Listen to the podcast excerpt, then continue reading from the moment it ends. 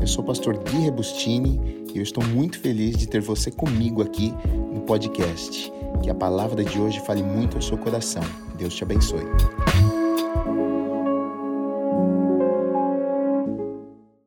Semana passada eu comecei uma série é, e o título dessa série eu dei de Por que não me contaram? E a capa da série é uma máscara é, como se uma pessoa tivesse presa ali, encarcerada, né? Por que não me contaram? E eu comecei a falar um pouco sobre algumas coisas, e eu quero falar umas quatro semanas com vocês, porque eu acredito que muitas vezes o que nos prende é justamente o fato de não conhecermos as verdades de Deus para as nossas vidas. Muitas vezes a gente a, a gente simplesmente aceita qualquer coisa porque nós não sabemos que existe algo melhor preparado para nós. Muitas pessoas vivem uma vida medíocre, vivem de qualquer jeito, tudo está bom, qualquer coisa está boa, simplesmente porque elas, elas não sabem. Então, por isso que eu dei esse título: Por que não me contaram? Por que não me avisaram antes? Por que não me falaram que podia, ter, que podia ser diferente? Por que não me falaram que a minha vida podia ter sido diferente? Por que não me contaram que eu podia ser feliz? Por que não me contaram que Deus sonhou comigo? Por que, que não me contaram que Deus tinha planos maravilhosos para a minha vida? E muitas pessoas simplesmente não sabem pelo fato de não saberem e não conhecerem as verdades de Deus para a vida delas, vivem uma vida triste, vivem uma vida presa por tantas coisas que o diabo coloca à frente delas, né? A gente vive em tempos onde a coisa mais normal do mundo são as depressões e medos, traumas, é, é, é, síndromes, as pessoas têm medo de tudo, né? E, e, muitas vezes a gente passa até achar que tudo isso é normal. Ah, todo mundo passa por alguma coisa assim. Todo mundo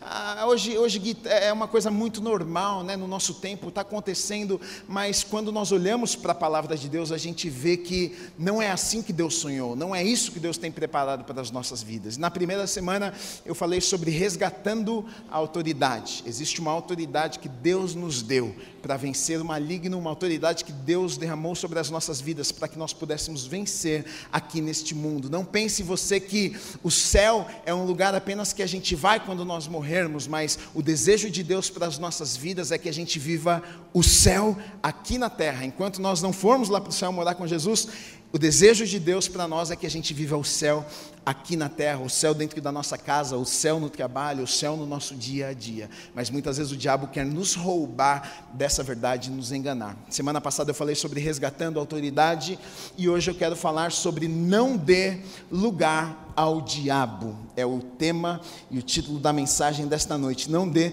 lugar ao diabo. Tem pessoas que quando ouvem falar o nome do diabo já falando esse nome não. Vai que vem atrás de mim, né? Vai que ele não gosta que eu falei o nome dele, mencionei o nome dele, a coisa pode ficar feia. A gente muitas vezes fica, fica com medo até de falar o nome. Agora, existem dois grupos de pessoas. Existem aquelas pessoas que é, supervalorizam o diabo. Existem aquelas pessoas que começam a, a prestar tanta atenção no diabo que, que elas, elas leem mais sobre o inferno do que lê sobre o céu elas falam mais do que o diabo está fazendo na vida delas do que, do que Deus está fazendo. Tem gente que você vai conversar, o inimigo se levantou, o inimigo entrou na minha casa, o inimigo fez isso, o inimigo fez aquilo, tudo é o diabo, tudo é o demônio, tudo é o capeta, tudo é o capiroto, tudo está lá na casa, você fala, meu Deus do céu, o diabo se instalou lá na tua casa, está morando lá, levou todos os demônios para morar com você lá. Tem gente que supervaloriza o diabo, os demônios e o poder do diabo. Agora também tem outro tipo de gente que simplesmente não dá valor nenhum, não acredita. Ah, não, esse negócio aí não, não isso aí não, não existe. Aí. Tem gente que o diabo para elas é aquele coisinho vermelhinho com, com chifrinho, com coisinho na mão, assim que a gente vê em filme, em desenho. Pensa que aquele é o diabo. E que diabo, na verdade, não existe. Porém, a Bíblia fala sobre o diabo. É, porém, se você quer saber de uma coisa, lá em Colossenses vai falar que Deus é o Criador de todas as coisas. 1, 16 e 17 fala que Deus criou todas as coisas. E aí talvez você pergunte para mim, mas Deus criou o diabo também, Gui? Criou, só que quando ele criou o diabo, o diabo não era maligno do jeito que ele se tornou depois. Quando Deus criou o diabo, ele era, o an, ele era um anjo, um anjo de luz. Ele se rebelou contra Deus, ele quis roubar o lugar de Deus e por isso ele foi expulso do céu e enviado para o inferno. Mas ele existe, a Bíblia fala sobre o diabo. E se a Bíblia, se a Bíblia fala sobre o diabo, nós temos que falar também. E por que devemos falar sobre o diabo? Sabe por quê? Porque quando ah, nós vamos para uma batalha e a gente conhece o nosso inimigo, o que, que acontece? Nós, a gente a está preparado a gente entende quais são as estratégias, a gente sabe como é que ele pode trabalhar, a gente sabe é, quais são as armas que ele está usando. Fica muito mais fácil de nós batalharmos, de nós guerrearmos, se a gente conhece o nosso inimigo. Agora, se você vai para uma guerra e você não sabe quem é o seu oponente, você não sabe quem é o exército inimigo, você não sabe como eles são, quantos são, que arma eles usam, você não sabe de nada, talvez você tenha uma surpresa no meio do caminho, mas a Bíblia nos fala algumas coisas sobre o diabo e eu quero falar sobre isso um pouquinho com vocês nessa noite. Talvez seja a tua primeira vez aqui, você fala, ixi, vim no dia errado, Gui. Não, não, não, não, você veio no dia certo, sabe por quê? No final da história, a conclusão é o seguinte: o diabo, eu já vou te contar o final para você ficar aliviado no começo, tá bom? O diabo ele pode se levantar, ele pode te assustar, ele pode fazer muitas coisas, mas se você andar com Deus, você vence o diabo. Então pronto, tá mais tranquilo? Então agora a gente vai falar do diabo um pouquinho. Isaías 14, de 12 a 15 diz assim: Como você caiu dos céus, ó estrela da manhã, filho da alvorada, como foi atirado à terra. Você que derrubava as nações, você que dizia no seu coração: Subirei aos céus. Erguerei o meu trono acima das estrelas de Deus e me assentarei no monte da Assembleia, no ponto mais elevado do Monte Santo. Subirei mais alto que as mais altas nuvens, serei como o Altíssimo, mas as profundezas do Sheol, você será levado, irá ao fundo do abismo. Então, tem outro texto também, em Ezequiel 28, de 12 a 19, eu não vou ler, mas também fala justamente sobre isso, sobre a queda do diabo, sobre, sobre como o diabo, que na verdade estava lá, era um anjo de luz e ele usurpou o lugar de Deus, ele quis estar no lugar de Deus, ele teve inveja de Deus e por causa disso ele foi expulso, e a Bíblia vai dizer que ele foi enviado para o inferno. Agora, quando a gente fala foi enviado para o inferno, a primeira coisa que a gente pensa é o seguinte: então, Gui, está tudo certo, porque se ele foi enviado para o inferno, ele está lá no inferno, eu não estou no inferno, então está tudo certo. Eu estou aqui, ele está lá no inferno, tá, tá, ele está no lugar certo. Só que o texto que é usado para falar que ele foi enviado para o inferno, que é lá em. Ah, deixa eu achar aqui onde está. Em 2 Pedro 2,4, que diz assim: Pois Deus não poupou os anjos que pecaram mas os lançou no inferno, prendendo-os em abismos tenebrosos, a fim de serem reservados para o juízo. A única coisa e o detalhe aqui que essa palavra inferno usada aqui no texto no original é uma palavra que, chamada tártaros na nossa tradução. E eu vou ler a tradução para vocês. Diz assim: o verbo usado por Pedro significa simplesmente rebaixado ou aprisionado. Não há a obrigatoriedade em entendermos que Deus prendeu literalmente tais anjos em algum lugar, seja nas profundezas da terra, como na mitologia antiga, ou em outro lugar específico. A queda dos anjos que pecaram foi, um, foi, foi de uma condição de honra e dignidade que eles usufruíam antes como parte da família universal de Deus para uma condição de desonra e condenação.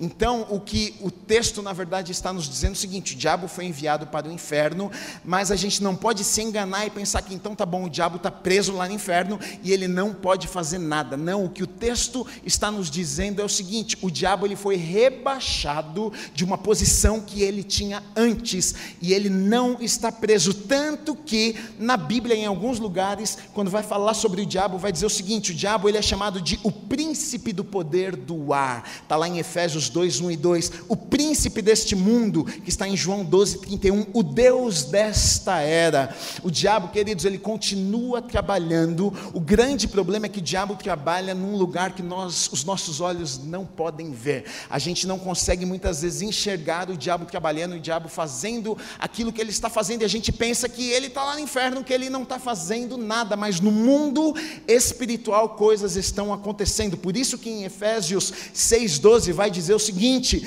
pois a nossa luta não é contra seres humanos mas contra os poderes e autoridades, contra os dominadores deste mundo de trevas, contra as forças espirituais do mal nas regiões celestiais. Então a nossa guerra, a nossa batalha, ela é no mundo espiritual. Muitas vezes aquilo que nós estamos enfrentando no nosso dia a dia, as nossas batalhas que a gente pensa que o nosso chefe que está eh, nos perseguindo, a gente pensa que é aquela pessoa que está que é a pedra no nosso sapato, a gente pensa que é uma situação que está nos deixando para baixo, na verdade, por trás daquela pessoa, por trás de uma situação situação, por trás de uma circunstância, existe um trabalhar do diabo para tentar impedir você, para tentar te colocar para baixo, para tentar roubar aquilo que Deus tem preparado para a sua vida, e muitas vezes nós não percebemos isso. A Bíblia vai falar algumas coisas, algumas características, vai falar é, quem é o diabo.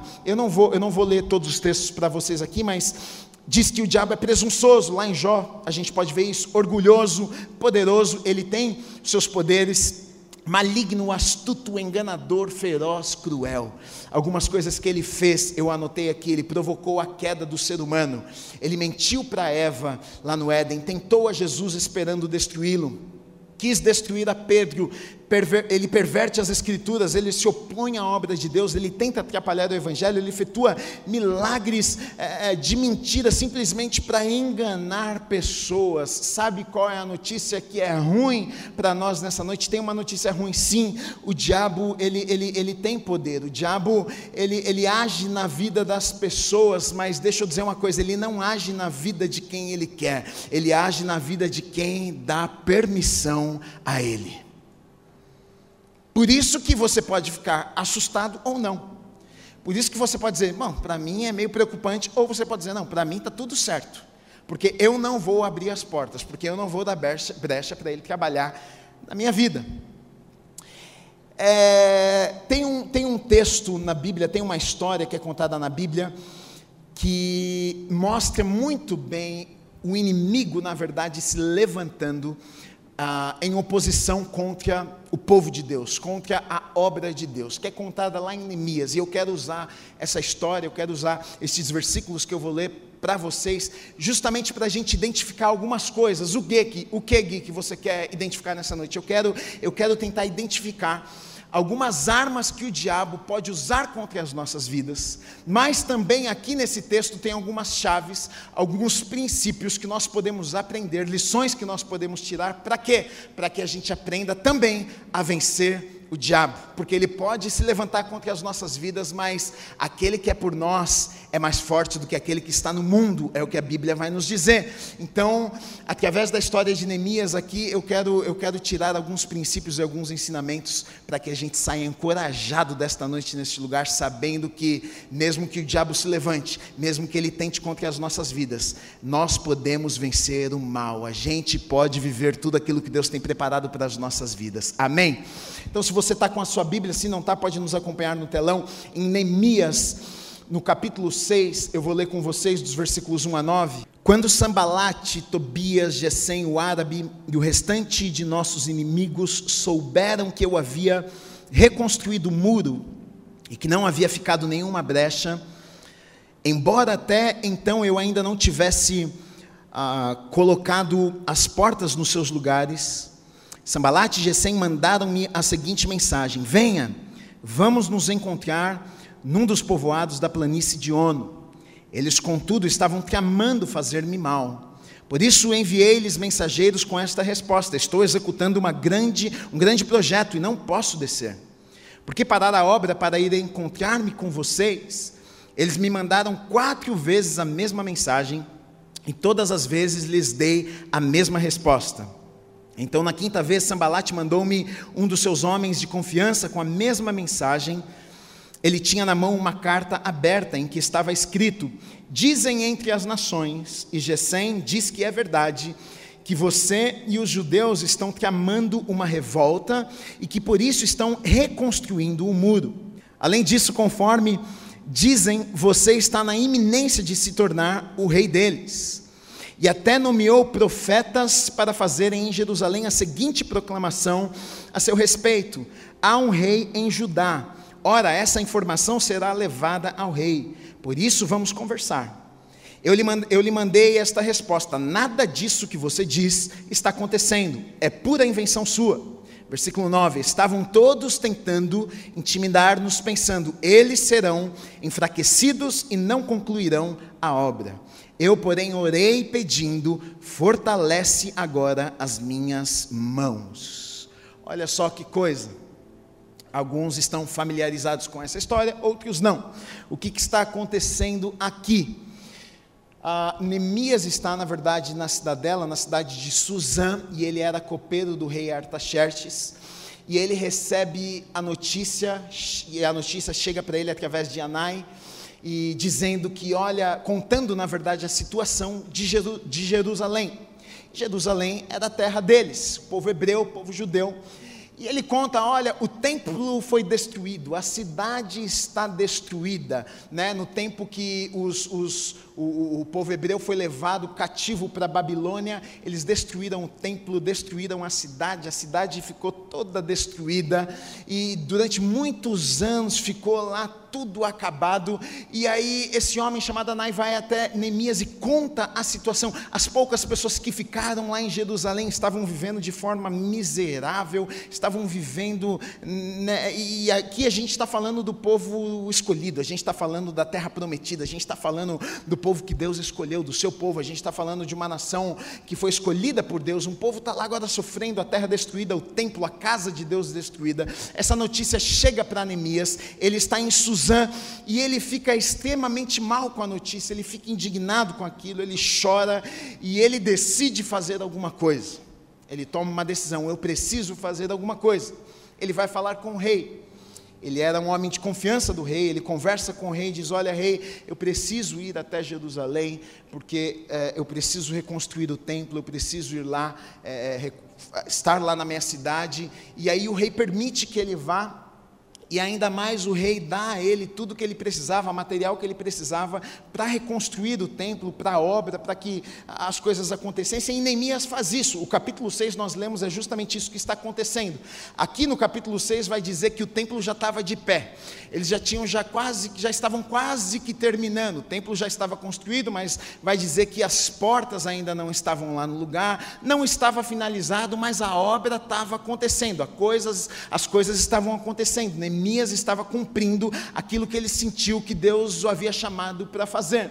E aí, aqui, como nós lemos, aparecem esses dois caras, Sambalat e Tobias, que aparecem para quê? Para atrapalhar a obra que Deus havia dado, confiado nas mãos de Neemias, e Neemias tinha, tinha organizado o povo ali para trabalhar naquela obra, e o povo estava trabalhando, e aparecem esses dois caras para quê? Para tentar impedir, para tentar atrapalhar a obra que estava sendo concluída. E aqui nós já tiramos a primeira e importante lição para nós, o que? Sempre que nós estivermos realizando aquilo que Deus nos chamou para realizarmos, pode ter certeza, vai ter oposição, o diabo vai se levantar o inimigo vai se levantar para tentar nos impedir, para tentar nos desencorajar, para tentar nos desanimar. Vai levantar pessoas, vai levantar circunstâncias, vai levantar problemas. Para muitas vezes a gente até chega a pensar: puxa, se esse projeto fosse de Deus, então por que é que todas essas circunstâncias estão acontecendo, se esse projeto realmente é de Deus, por que, que essas pessoas estão se opondo a este projeto? Devia estar tudo em paz, tudo tranquilo, e muitas vezes a gente se engana pensando que porque nós estamos cumprindo uma obra, fazendo aquilo que Deus nos chamou para fazer, estamos isentos de problemas e de, e de, e de oposições, mas não, aqui a gente já vê que a obra de Deus estava sendo concluída, o, o, a casa de Deus estava sendo reconstruída, mas mesmo assim aparecem alguns homens para tentar atrapalhar a obra de Deus de acontecer. Então não se engane, não pense que você está isento. Agora, algumas coisas na conversa entre aqueles homens e Neemias que a gente pode perceber que eles tentaram ali pegar Neemias. Por exemplo, no versículo 2, 6, 2 diz assim: Sambalate e Gesem mandaram-me a seguinte mensagem Venha, vamos nos encontrar num dos povoados da planície de Ono. Olha só que coisa, aqui eu vejo que tem uma já uma arma, na verdade, que o diabo pode usar contra as nossas vidas, e aqui os inimigos estavam tentando usar contra Neemias e contra aquele povo. Qual era? Porque imagina só, se aqueles dois homens chegassem ali com armas, se eles chegassem ali dizendo, não, a gente chegou aqui, a gente vai quebrar tudo, a gente, a obra vai parar, Neemias iria se defender, Neemias iria chamar o exército, Neemias faria alguma coisa, e aí ia ter que travar uma guerra ali para decidir se nós vamos parar a, a, obra ou não vamos parar. Mas o inimigo, ele usa uma estratégia diferente, ele não chega lá, ele não chega como nós vemos no filme, ele não chega lá, o diabinho com um chifrinho na mão dizendo, pare a obra de Deus. Não, isso não aconteceu. Chegaram ali dois homens, chegaram, começaram a bater papo com o Neemias e convidaram o Neemias para uma conversa. Vamos até ali, a outra cidade, para que a gente gente possa falar sobre isso que vocês estão fazendo. Eles fazem um convite, sabe para quê? Vamos tomar um cafezinho. E eu vejo que é justamente o que o diabo faz muitas vezes. O quê? Ele justamente nos pega, porque ele, ele, faz, ele, ele nos faz convites que a gente pensa que não é ele. Porque se ele aparecesse à nossa frente, com um chifrinho na mão, dizendo: Vem que eu vou te levar para o inferno, você sairia correndo dele.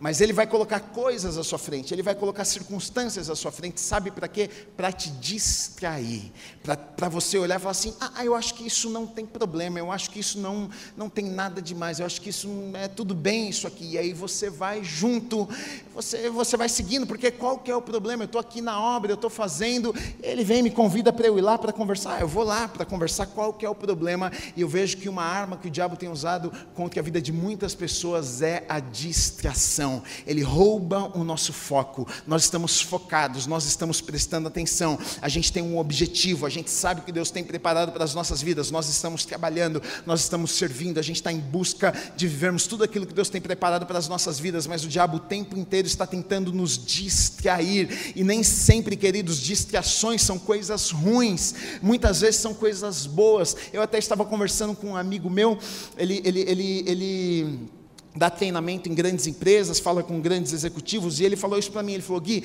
hoje a grande luta de um grande executivo, de um grande homem de negócio, sabe qual que é? O maior perigo para um cara desse é distração. Por quê? Porque ele tem muitas possibilidades. Ele tem muito dinheiro, ele tem muitas conexões, ele tem muita oferta. Muitas pessoas querem fazer um projeto com ele, muitas pessoas convidam para uma sociedade. Ele tem muitas opções. Então, o perigo de um cara desse se distrair é enorme. Então, quando eu sento com esses caras, o que, o, que, o que eu tento fazer com eles é o seguinte: qual que é o seu propósito? Para que, que você nasceu? Qual foi o sonho lá de trás? É isso aqui? Então a gente define. Então você precisa ter um foco. Nada pode te distrair. Um projeto pode ser muito bom, mas tem a ver com o teu propósito? Se não tem, você não vai fazer parte desse projeto. Ah, podem te vir com uma proposta muito boa, mas se não tem a ver com o teu propósito, não é para você. E muitas vezes nós somos pegos justamente aqui, simplesmente pelo fato de, ah, não é errado, a gente pula dentro. E muitas vezes acaba nos matando e nos roubando daquilo que Deus tem preparado para as nossas vidas. A primeira arma que eu vejo aqui foi os inimigos usando contra Neemias eles estavam tentando distrair Neemias daquilo que eles estavam fazendo. Ainda no versículo 2, vai dizer o seguinte: Olha, venha, vamos nos encontrar num dos povoados da planície de Ono. O que, que eles queriam fazer? Eles queriam levar, eles queriam tirar Neemias do porto seguro dele, eles queriam tirar Neemias do lugar de segurança dele. Justamente é muitas vezes o que o diabo faz conosco também. Ele quer nos colocar em lugares que a gente fique o quê? Vulnerável vulnerável. Eles sabiam que se a gente for lá, no meio do povo dele, na casa dele, dos familiares dele, a terra dele, está todo mundo lá, é muito mais difícil. Agora, se a gente pegar ele, convidar ele, levar ele, aí é muito mais fácil de vencê-lo longe. Ele vai estar sozinho, a gente faz o que a gente quiser. Tanto que Neemias ele percebe isso e ele vai dizer o seguinte: eles, contudo, estavam tramando fazer-me mal. Ele, ele, ele entende que aqueles homens, o papo daqueles homens não era coisa boa, não. Ele, ele percebe que não, eles estão querendo é me matar, eles estão querendo acabar com a minha vida.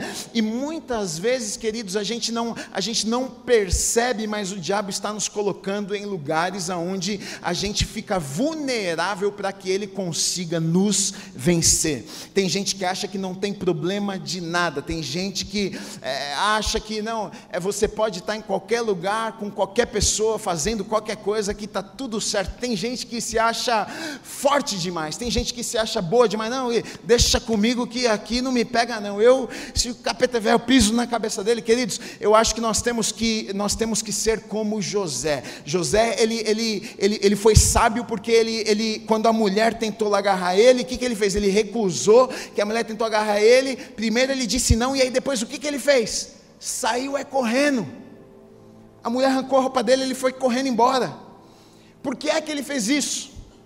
Porque ele sabia que ali naquele lugar ele estava vulnerável. Ele sabia que se ele ficasse ali, a coisa não ia dar certo, alguma coisa ruim ia dar errado. Ele sabia de suas fraquezas, ele sabia que ele era homem, ele sabia que em algum momento ele não iria conseguir vencer. Por quê? Porque ele não estava seguro, ele não estava num lugar seguro. E muitas vezes o diabo quer fazer isso com nossas vidas também, nos isolar, nos deixar sozinhos, nos afastar da igreja, nos afastar de pessoas, eh, porque sozinho a gente se torna alvo fácil, né? Se a gente está sozinho, o diabo vem, consegue trabalhar na nossa mente, falar falar mentira, a gente não compartilha com ninguém, não ora com ninguém, a gente começa a pensar num monte de bobeira. Daqui a pouco a gente está lá e a gente, é, o diabo pega a gente na mão e faz o que ele quiser. No versículo 4 diz assim: Eles me mandaram quatro vezes a mesma mensagem, e todas as vezes lhes dei a mesma resposta. Outra coisa aqui que nós vemos o inimigo trabalhando, o que, que é, Gui? Ele vai tentar nos vencer pelo cansaço, ele é persistente, ele não desiste. Eles foram ali para Neemias uma, duas, três, quatro, eles estavam tentando porque eles queriam que a obra parasse. Muitas vezes, queridos, a gente pensa, sabe o que? Uh, venci hoje, hoje eu venci uma batalha grande e a gente pensa que a gente acumulou os pontos. Né? A gente pensa, não, hoje a batalha foi muito grande, eu acumulei 100 pontos, então durante uma semana eu estou tranquilo, hein? Agora uma semana sem batalha. Não, não, não, a gente não acumula ponto, querido. Todo dia o diabo vai se se levantar para tentar atrapalhar minha vida, para tentar atrapalhar sua vida, para tentar te impedir de viver aquilo que Deus tem para sua vida, levantando ciladas, preparando situações, tentando te colocar para baixo, colocando pensamentos errados na sua mente. Todos os dias nós temos que resistir. Ele é persistente, ele não vai desistir de mim, ele não vai desistir de você, e nós precisamos ter consciência disso, nós precisamos saber disso. Ele te odeia. Dos versículos 5 a 7, diz assim: Então, na quinta vez, Sambalate mandou-me um dos seus homens de confiança com a mesma mensagem. Ele tinha na mão uma carta aberta em que estava escrito: Dizem entre as nações, e Gesem, diz que é verdade, que você e os judeus estão tramando uma revolta e que por isso estão reconstruindo o muro. Além disso, conforme dizem, você está na iminência de se tornar rei deles, e até nomeou profetas para fazerem em Jerusalém a seguinte proclamação a seu respeito: há um rei em Judá. Ora, essa informação será levada ao rei, por isso vamos conversar. Dizem, dizem, disseram, estão falando, olha o que estão dizendo. O que, que o inimigo está usando aqui? Fofoca, mentira, tentando enganar Neemias. Estão dizendo, o que, que estão dizendo, querido? Qual, qual, qual, é endereço? Quem que falou? No meio da igreja, muitas vezes isso acontece. Ah, que falaram? Quem que falou? Cadê? Quem foi a pessoa? Vamos lá conversar com a pessoa. Ninguém sabe quem falou, telefone você vê, não, o que disseram, falou, falaram. E foi justamente aqui o que os, os, os homens chegaram com uma carta dizendo o seguinte: não, falaram, estão dizendo, disseram. Quem que está dizendo? Não estão dizendo coisa nenhuma, mas é uma arma que o diabo tem usado, sabe para quê?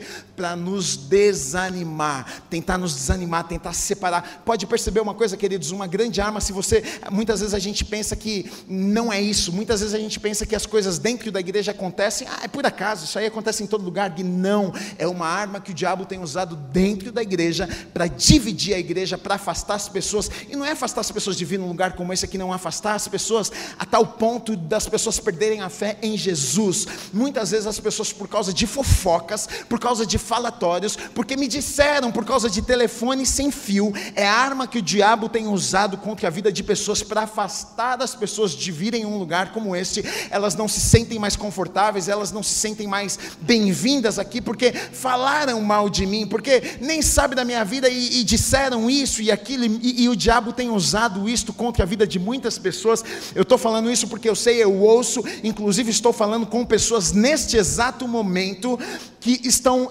não estão vindo aqui por causa destas coisas, estão chateadas, porque falaram Porque falaram isso, porque disseram isso de mim, nem sabem da minha vida, falaram sem saber, falaram que eu estava desviado, falaram que isso, que aquilo, nem sabe da minha história, não sabe por que, que eu não fui, não sabe por que, que eu não fui para o culto, falaram que eu não fui para o culto porque eu estava desviado, eu não fui para o culto porque eu estava sem dinheiro para ir para o culto.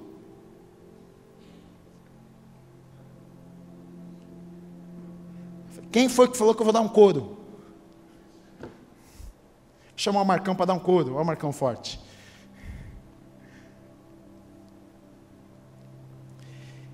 E a gente pensa que é normal, que está tudo bem, está tudo certo.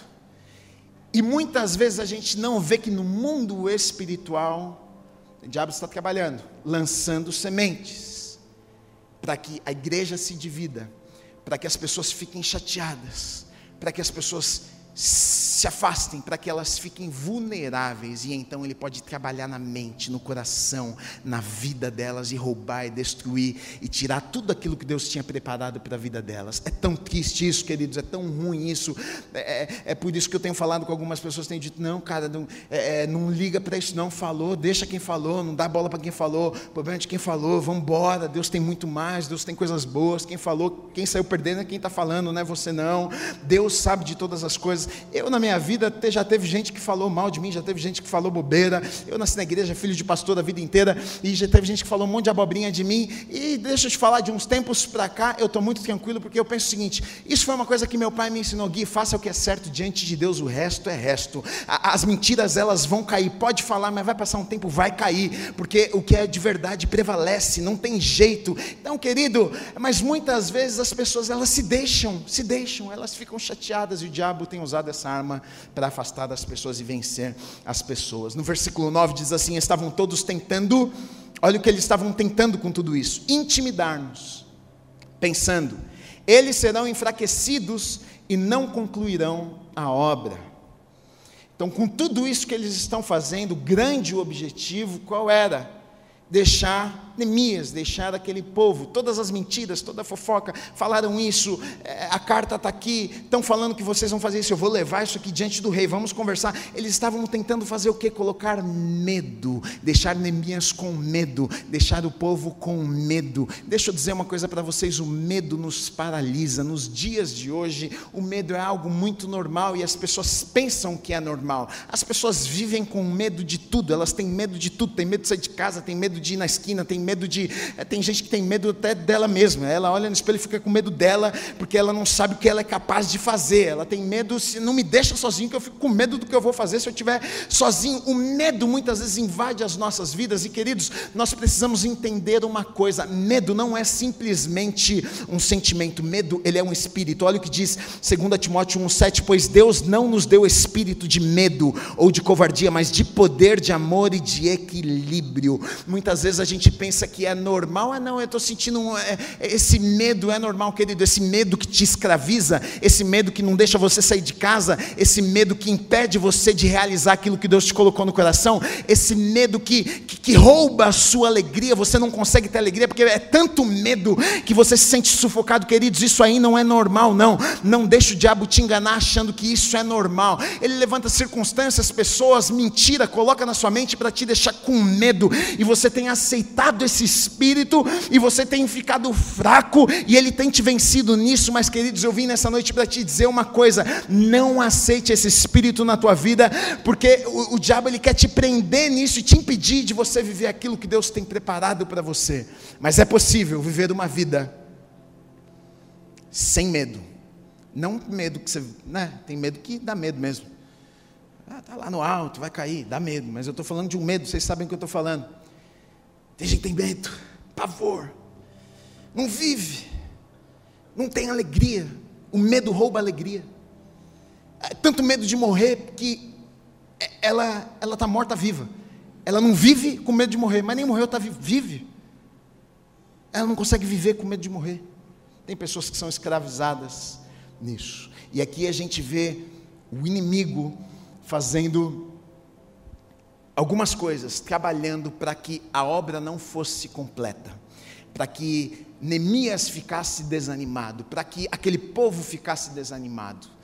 E muitas vezes todas estas armas aqui que foram usadas são usadas contra as nossas vidas também. E às vezes a gente nem percebe, às vezes a gente nem sabe que é no mundo espiritual, a gente pensa que é normal da vida, ah, é a vida assim mesmo, né? Os problemas, as coisas da vida, e muitas vezes não entendemos que o diabo está tentando nos prender, roubar o melhor de Deus para as nossas vidas. Mas já falamos de muita coisa ruim, vamos falar de coisa boa agora, né? Do outro lado, tem alguns princípios, tem algumas chaves, tem alguns ensinamentos que Neemias também vai nos trazer com as respostas que ele dá, com a atitude que ele tem, ele nos ensina algumas coisas também. Por exemplo, no versículo 2, eh, vou ler de novo: Sambalat e Gesem mandaram-me a seguinte mensagem: Venha, vamos nos encontrar num dos povoados da planície de Ono. Aí olha o que Neemias diz: ele diz assim: Eles, contudo, estavam tramando fazer-me mal. O que, que é isso aqui, Gui? Discernimento espiritual. Por que, que é discernimento espiritual? Porque eles não chegaram ali e contaram para Anemias que eles iriam fazer mal Anemias. Eles não chegaram ali com uma espada e falaram: vem cá que a gente vai cortar sua cabeça fora, meu amigo, vamos ali. Não. A princípio estava tudo bem, vem cá, vamos conversar, vamos fazer uma reunião. Mas Neemias ele sente que por trás daquilo ali havia alguma coisa. Ele, ele, ele tem um sentimento de que não, não é só isso, eles não estão querendo ter apenas uma conversa comigo. Ele tem um discernimento no mundo espiritual que alguma coisa além estava acontecendo. Ele diz: Olha, eles estão tramando contra a minha vida. E muitas vezes nós somos pegos justamente aqui. Por quê, Gui? Porque nós somos inocentes demais quando, quando se trata do mundo espiritual. A gente acha que nada está é, tá acontecendo no mundo espiritual. A gente pensa que um café não tem problema, a gente pensa que uma saída não tem problema, a gente pensa que uma companhia não tem problema, a gente pensa que um lugar não tem problema, e muitas vezes a gente vai, a gente vai, e a gente está, e a gente está fazendo, a gente está seguindo a vida, e não temos discernimento, e muitas vezes o inimigo está armando ciladas contra as nossas vidas para nos prender,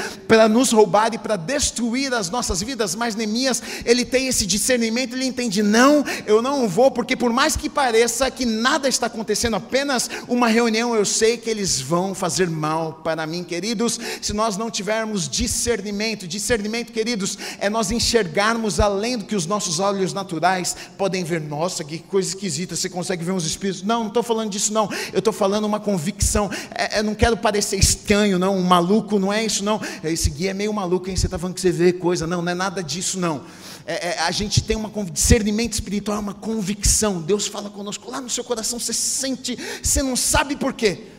Você, você vai, você, alguém te falou para você ir lá e alguma coisa no seu coração está te falando, não vai. E, mas não tem problema nenhum, Gui, mas alguma coisa lá dentro está te incomodando, não vai nesse lugar. Mas tudo bem de andar com aquela pessoa, mas parece que alguém está dentro de você falando, não anda com essa pessoa. E aí, aquele rapaz, ele é um príncipe, ele é um, é um gentleman, ele é carinhoso, ele é, um, ele é maravilhoso, mas dentro do seu coração está dizendo: não se relaciona com esse cara. Ela é uma princesa, que ele é um doce de menina, mas dentro do seu coração alguma coisa está dizendo: não, não, não, não.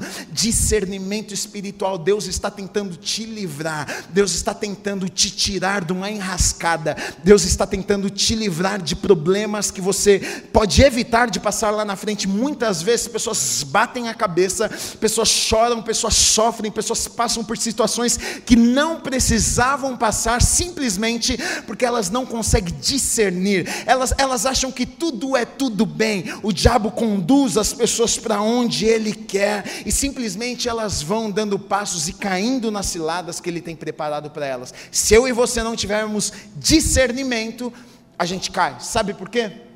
O diabo nunca nos apresenta algo ruim. Que é o que é errado, é errado. Você fala, pô, se você tem um senso de justiça, um pouco, você conhece um pouco isso, você fala, não, isso é errado, não vou não. Isso aqui não é bom para mim, não vou. Mas ele não vai fazer isso. Ele vai fazer o quê? Ele vai apresentar uma coisa que a princípio não é errado. É errado eu namorar? Não, não é. É errado eu ir naquele lugar? Não, não é. Talvez não seja errado, mas talvez seja Talvez o diabo está preparando uma cilada para te pegar. E Deus está tentando falar com você te livrar daquela situação e você não está ouvindo. Então a gente vê aqui que Neemias ele teve discernimento. No versículo 3 diz assim: Por isso enviei-lhes mensageiros com esta resposta: Estou executando um grande projeto e não posso descer. Por que parar a obra para ir encontrar com vocês? Aqui Neemias está falando para eles aqui. Deixa, deixa eu contar uma coisa para vocês, na minha linguagem eu tenho mais o que fazer da vida. O que eu tô, o projeto que eu estou inserido é mais importante do que isso aí que vocês estão me, me falando. Sabe qual é o grande problema, queridos? É que muitas vezes nós não valorizamos a obra que estamos. Deus está fazendo algo nas nossas vidas, através das nossas vidas, Deus nos colocou no lugar, Deus está nos levando por um lugar, por um caminho, Deus está fazendo grandes coisas, mas muitas vezes a gente não valoriza aquilo que Deus está fazendo nas nossas vidas e através das nossas vidas. Então, qualquer proposta, qualquer convite serve, porque eu não valorizo aquilo que Deus está fazendo na minha vida. Tanto faz, tanto fez. Então, aonde me convida, qualquer proposta eu aceito, porque para mim está tudo certo. Mas Neemias não, ele olha e diz assim: não, por que é que você acha, por que é que vocês acham que eu iria parar para ir com vocês? Eu estou fazendo, eu estou fazendo uma obra que é muito mais importante do que qualquer outra coisa. Ele sabia o valor que tinha em estar no lugar certo, fazendo a coisa certa, aquilo que Deus havia chamado ele para fazer. E muitas vezes, queridos, o grande problema nas nossas vidas é que a gente faz qualquer coisa, a gente está fazendo qualquer coisa, a gente está em qualquer projeto, a gente está em qualquer lugar. Se eu perguntar nessa noite, e aí, está fazendo o que da vida? Está fazendo o que Deus chamou para fazer? Talvez você nem sabe. Você vai fazer, ah, nem, nem, nem sei porque Deus me chamou para fazer, não sei, estou lá, estou trabalhando, estou na faculdade, estou. E os amigos, ah, não, não sei, eu estou vivendo aí, é, deixa a vida me levar, né? A música lá, e a gente vai vivendo, vai seguindo. Está tudo certo, está tudo bom. É justamente assim que o diabo quer que você viva. Mas Deus não. Deus não quer que você viva dessa maneira. E Neemias ele entende isso e fala assim: não, não, não, não, não. Eu não vou não, querido. Pode, a proposta de você pode ser boa, mas eu tenho mais o que fazer. É mais importante o que eu estou fazendo. Agora no versículo 3, na parte B, diz assim: Por que parar a obra para ir encontrar-me com vocês? Por que, que eu por que, que eu faria isso? Por que, que eu sairia daqui? Por que, que eu iria com vocês? Por que, que eu iria sair desse lugar meu de, de, de onde eu estou seguro? Por que, que eu pararia a obra que é importante? Por que, que eu deixaria tudo para trás para ir com vocês? Por que, que eu faria isso? Aqui sabe o que eu vejo? Eu vejo Neemias um homem, sabe o que? Prudente. Um homem que teve prudência. E muitas vezes é o que nós menos temos na nossa vida. A gente não é prudente. A gente paga para ver. Ele não pagou para ver. Ele falou: não, não vou, deixa aqui quietinho. Mas muitas vezes a gente acha que a gente pode, que a gente é bom, que a gente não, deixa comigo, Gui, eu, eu vou lá, eu tomo conta desse negócio. O cara, o cara tem um histórico de, de, de de alcoólatra, bebia pra caramba. Aí ele vem, senta num banco da igreja, ele começa a conhecer a palavra. Aí o pastor um dia fala, fala que a Bíblia diz que é, beber não é pecado, que o pecado é se embriagar. Ele fala, uh, boa esta palavra, hein, pastor? Aí gostou da palavra, então eu posso tomar um negocinho. Aí ele sai daqui, ele vai no boteco tomar um negocinho dele. É prudente? Ele deveria fazer isso? É uma arma que o diabo está usando para destruir a vida dele novamente. Muitas vezes a gente não é prudente com as nossas vidas, a gente aceita qualquer coisa, a gente vai para qualquer lugar, a gente anda com qualquer um, a gente aceita todos os tipos de proposta e a gente nem imagina que por trás das cortinas, por trás da cena, tem um trabalhar no mundo espiritual tentando roubar a minha vida, destruir a minha vida e acabar comigo e com você. No versículo 4 diz assim: Eles me mandaram quatro vezes a mesma mensagem e todas as vezes lhe dei a mesma resposta. Mais uma lição aqui com Neemias. O que quatro vezes eles mandaram lá falar com Neemias e Neemias respondeu a mesma coisa quatro vezes. O que que ele está nos ensinando?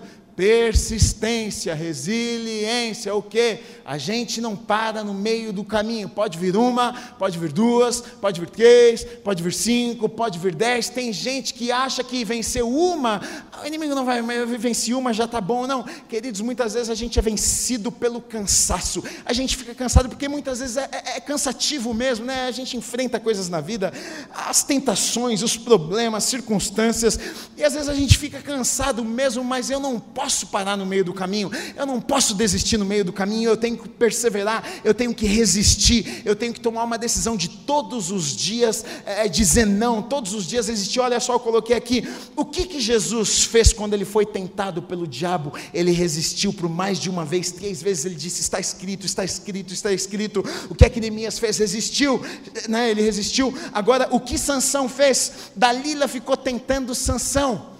Ah, vem, Sansão, conta para mim o teu segredo. E Sansão estava firme. Não, não conto, não conto, não conto, não conto qual é o segredo da minha vida. Oh, Sansão, deita aqui no meu colo, te fazer um carinho, dorme aqui no meu colo. Me conta qual é o teu segredo. E Sansão, não, não. Um dia Sansão cansou. Cansou e falou, tá bom, vou te contar o meu segredo. E contou o segredo. Porque ele contou o segredo, o que aconteceu? Morreu.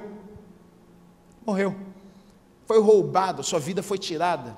Perdeu o melhor de Deus na sua vida. Eva serpente. Ó, oh, olha que frutinha bonita. Vai. Não, não pode. Deus falou que não pode. Vai. Não, melhor não. Mordidinha. Cedeu. O que, que aconteceu?